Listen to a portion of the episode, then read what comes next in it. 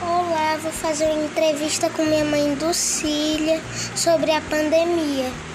O que você fez durante a pandemia? Trabalhei em casa, reforcei os cuidados com a higiene pessoal e também com a dos alimentos. Como você lidou com o trabalho durante o Covid-19?